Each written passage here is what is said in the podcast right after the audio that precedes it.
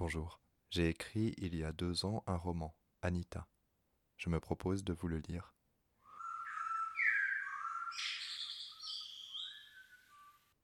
Épisode 26 Anita, viens dire merci aux dames, elles vont nous aider, on n'est pas toutes seules, Anita. Annick et Sabine arrivèrent à l'école alors que le soleil se couchait. Le chemin avait été long. Il avait fallu à Sabine beaucoup de temps pour se calmer, une fois hors de portée de la maison de la femme sans bras, et donc de son regard. Elles ouvrirent la porte principale et ne la refermèrent pas derrière elles. Ce ne serait pas long, et il n'y avait pas un chat. En passant devant sa salle de classe, Annick crut entendre un bruit et apercevoir une petite lueur. Pas le temps de s'y attarder. Elles allèrent directement dans l'infirmerie et tout se passa très vite. Alors qu'elle ouvrait l'armoire à médicaments pour récupérer la clé de la pharmacie, Sabine entendit un bruit dans le couloir.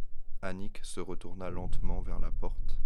Elle entendait des pas rapides, légers, qui furetaient, s'arrêtaient, reprenaient entre sa salle de classe et l'infirmerie. À force de travailler ici, elle savait situer les sons dans l'espace sans aucune difficulté. Des pieds sans chaussures, en chaussettes sûrement, à peine perceptibles. Est-ce que l'étrange Anita les avait suivis jusqu'ici?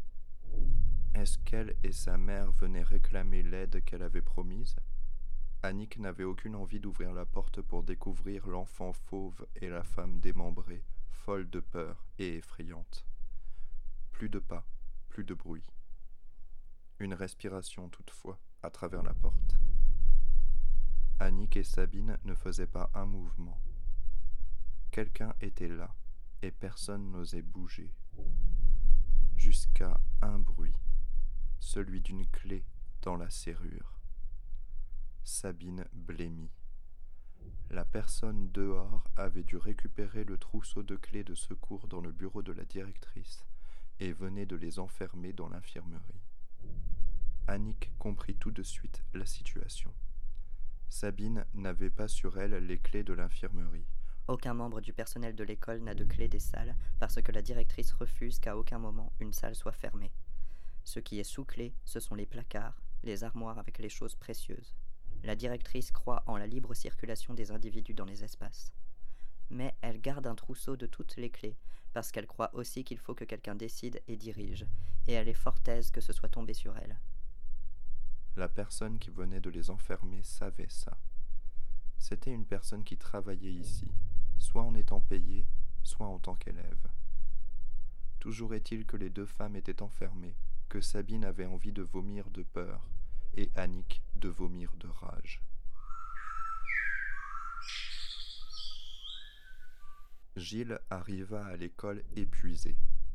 La porte principale était ouverte. Sa fille avait-elle les clés? Est-ce que quelqu'un d'autre était là? Il faisait sombre, le couloir n'avait pas de fenêtre et lui, il n'avait pas pris de lampe torche. Il trouva rapidement sa fille dans sa salle de classe. Elle avait peur, mais pas de lui, ou pas que. Elle jouait avec l'allume-gaz qu'elle avait pris avec elle. On va rentrer à la maison, lui dit-il. Je veux pas déménager, répondit-elle. On en parlera plus tard. Je veux voir Zélie à l'hôpital. Demain, la rassura-t-il. Ou après-demain. Au pire, on devrait pouvoir sortir d'ici. Viens maintenant. Ta mère doit nous chercher. Je lui ai laissé un mot pour lui dire où on était, parce que je savais que tu viendrais là, parce que tu es ma fille et que je sais comment tu penses. Mais je voulais pas qu'elle vienne avec moi parce que ta mère est fatiguée et c'est pas la peine de lui imposer ça. On lui dira qu'on s'ennuyait et qu'on est venu chercher un livre ici parce que tu voulais le lire. Alors, tu ferais bien de prendre un livre. Inès obéit à son père. Elle ne se serait pas vue passer la nuit avec deux sorcières enfermées dans une pièce. Il avait raison, ce serait plus simple d'aller à l'hôpital plus tard et de dormir dans son lit ce soir. Inès avait envie de simplicité et de se laisser guider.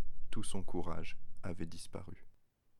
Dans le couloir, silencieusement, elle glissa sa main dans celle de son père et se concentra très fort pour ordonner mentalement aux êtres enfermés dans l'infirmerie de rester bien calme jusqu'à ce qu'elle soit partie.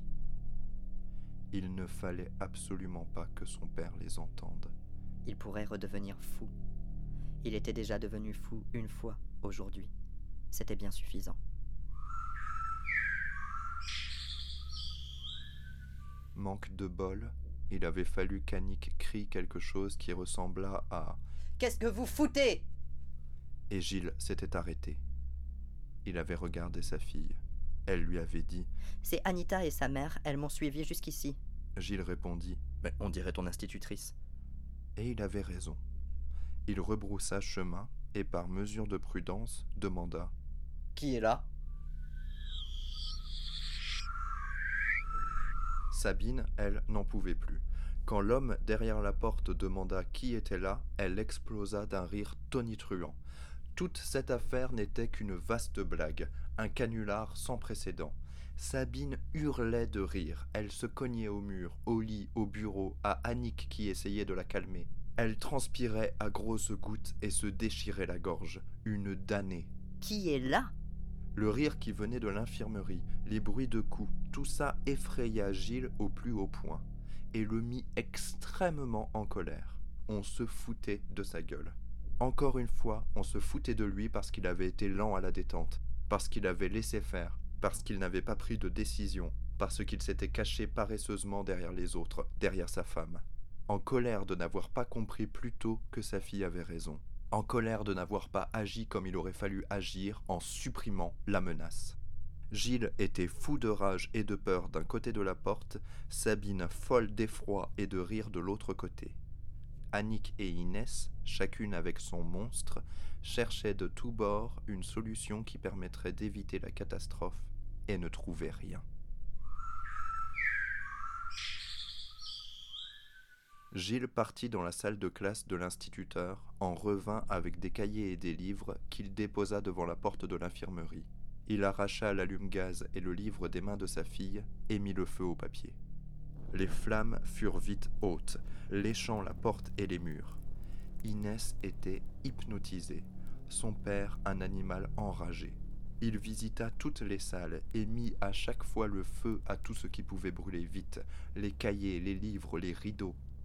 Les murs prirent feu rapidement, c'était une vieille école, pas mise aux normes depuis longtemps faute d'argent, faite à la va-vite il y avait une trentaine d'années, quand la ville avait exigé de l'académie d'avoir ses propres locaux scolaires, maintenant qu'elle avait assez d'habitants pour y prétendre.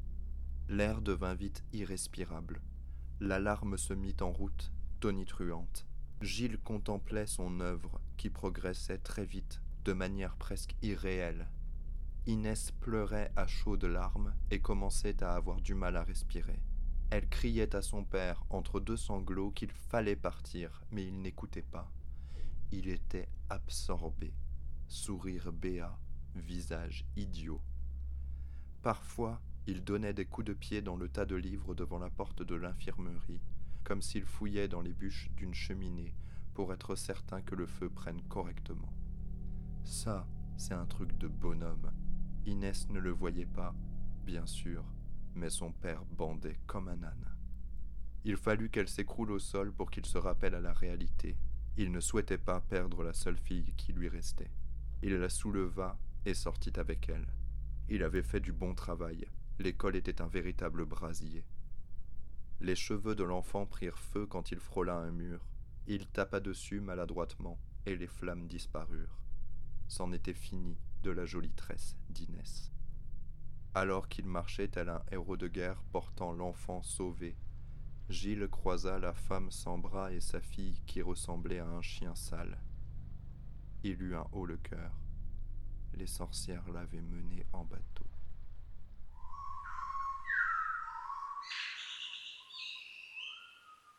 La fumée entrait par le bas de la porte en un épais brouillard et s'infiltrait par chaque côté. Annick, dans un réflexe idiot, mit la main sur la poignée et hurla en reculant brusquement. Elle trébucha contre le lit, s'affala au sol. Elle toussait déjà. Elle criait. Sa respiration était douloureuse et saccadée. Elle tournait la tête dans tous les sens, en espérant trouver quelque chose qui la sorte de la panique et la fasse agir, quelque chose qui lui signalerait que tout n'était pas perdu, qu'il y avait encore une chance de s'en sortir. Des images l'assaillaient. L'homme du train, l'accouchement dans le garage, Xavier lui annonçant que sa fille voudrait la voir, la naissance de Maxime, la naissance des jumelles, Anita en sang dans l'infirmerie, Maxime qui rétrécissait, le corps dans l'eau, gonflé et stupide. Aucune image de sa fille. aucune fois son visage. Annick se concentra pour revoir sa fille, au moins en esprit, avant de mourir. Annick était persuadée qu'elle allait mourir. Qu'est-ce qui pouvait bien arriver d'autre? Elle était paralysée au sol, suffocante, incapable de la moindre action raisonnable. Et Sabine, qui était déjà mal avant d'arriver, au bord de l'apoplexie, devait déjà s'être évanouie vu qu'elle ne l'entendait plus. Séverine, Séverine. Enfin, le visage de sa fille apparut, nettement proche et étranger, si connu. Annick put respirer un peu plus calmement, les yeux fermés, contemplant le visage de son enfant, fort, rassurant, conquérant, amusé. Mais déjà le visage tremblait derrière un écran et s'estompait. Séverine. Sa fille pleurait en s'éloignant d'elle. Elle formait des mots, mais il ne parvenait pas à l'institutrice, avec tout le vacarme des flammes et de l'homme qui hurlait derrière la porte, de la petite fille qui criait elle aussi Papa, papa, mais arrête, arrête Annick préféra s'allonger, tant qu'à y être, pour essayer de se détendre. Rien ne servait de mourir stressée, ça ne rendrait les choses que plus difficiles. Elle se forçait à inspirer doucement par le nez, expirer tout aussi doucement par la bouche, en essayant de contrôler les quintes de tout qui l'assaillaient comme des bateaux pirates, fougueuses, destructrices. Elle réussirait certainement à s'endormir avant que la chaleur devienne immonde, avant de sentir les flammes sur ses vêtements, avant que sa peau brûle. Il fallait absolument mourir avant de sentir sa peau brûler. Annick était concentrée sur cette idée quand quelqu'un la secoua, brutalement. Elle ouvrit péniblement les yeux et se fit la réflexion, en voyant Sabine au-dessus d'elle, un masque improvisé autour du visage, qu'elle aurait bien du mal à sortir d'ici si jamais l'infirmière avait trouvé une issue, parce que ses forces semblaient l'avoir abandonnée.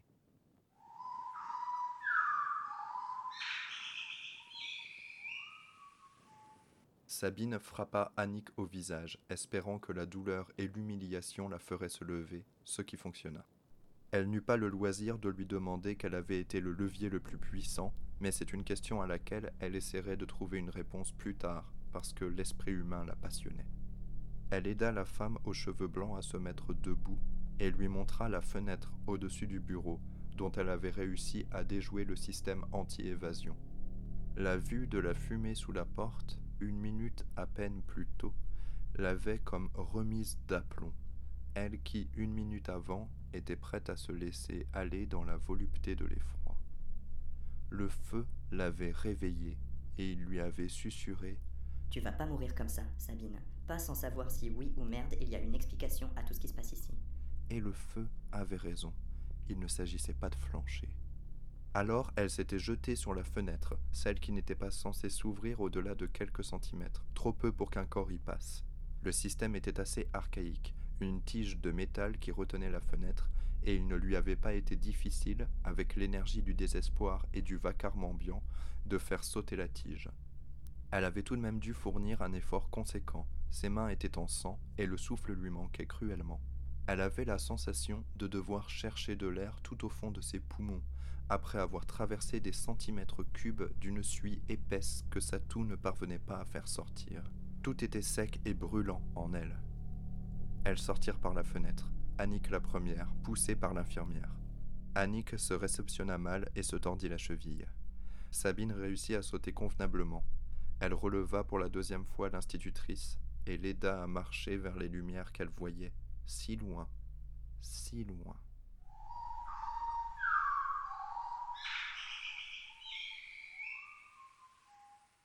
Catherine a réussi à s'accrocher à la paroi du gouffre de son esprit ne pas se laisser aller à la chute. Elle regarde vers ce qui devrait être le ciel. Tout est noir, cependant. La gravité est douce. Se maintenir à la paroi ne demande pas un effort particulier. L'appel du vide est lancinant.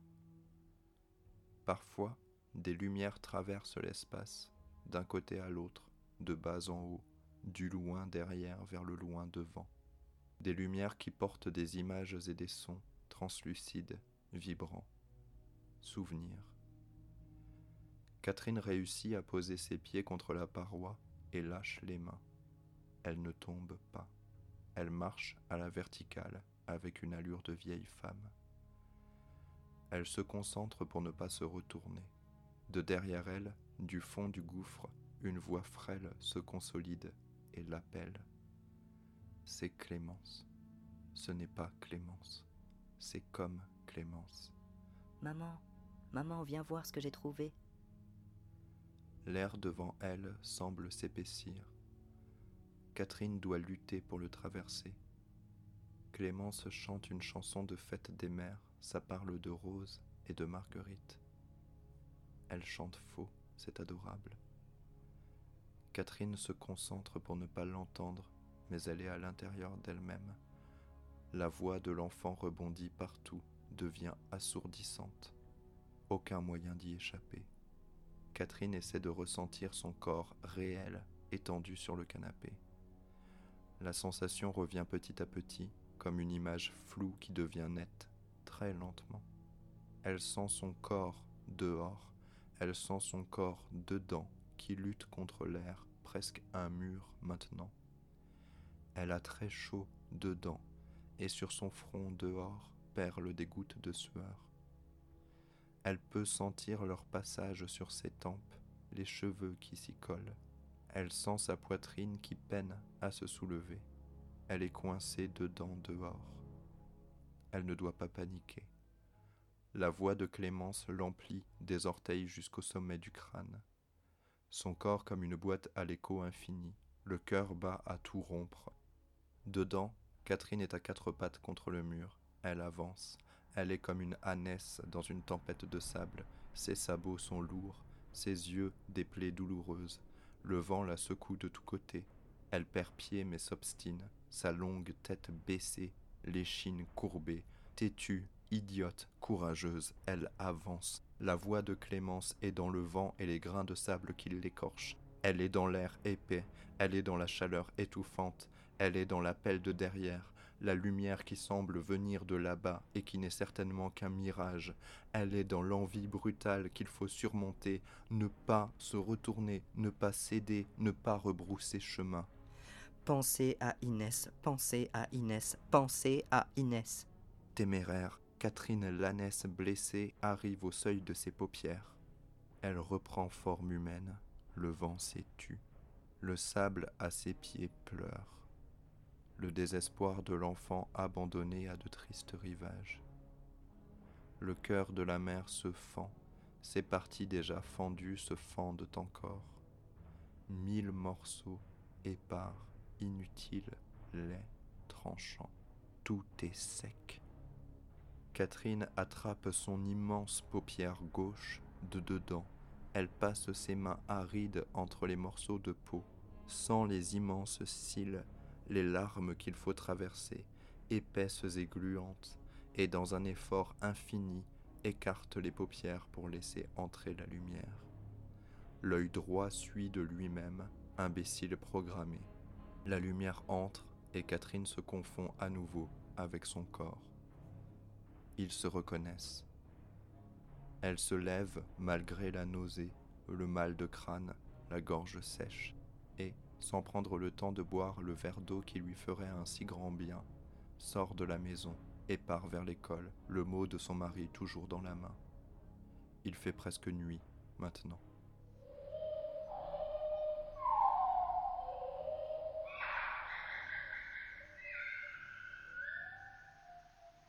C'est la fin de l'épisode. J'espère qu'il vous a plu. Je vous retrouve demain et en attendant, prenez soin de vous et des autres. La musique utilisée dans cet épisode a été composée par Alexander Nekarada.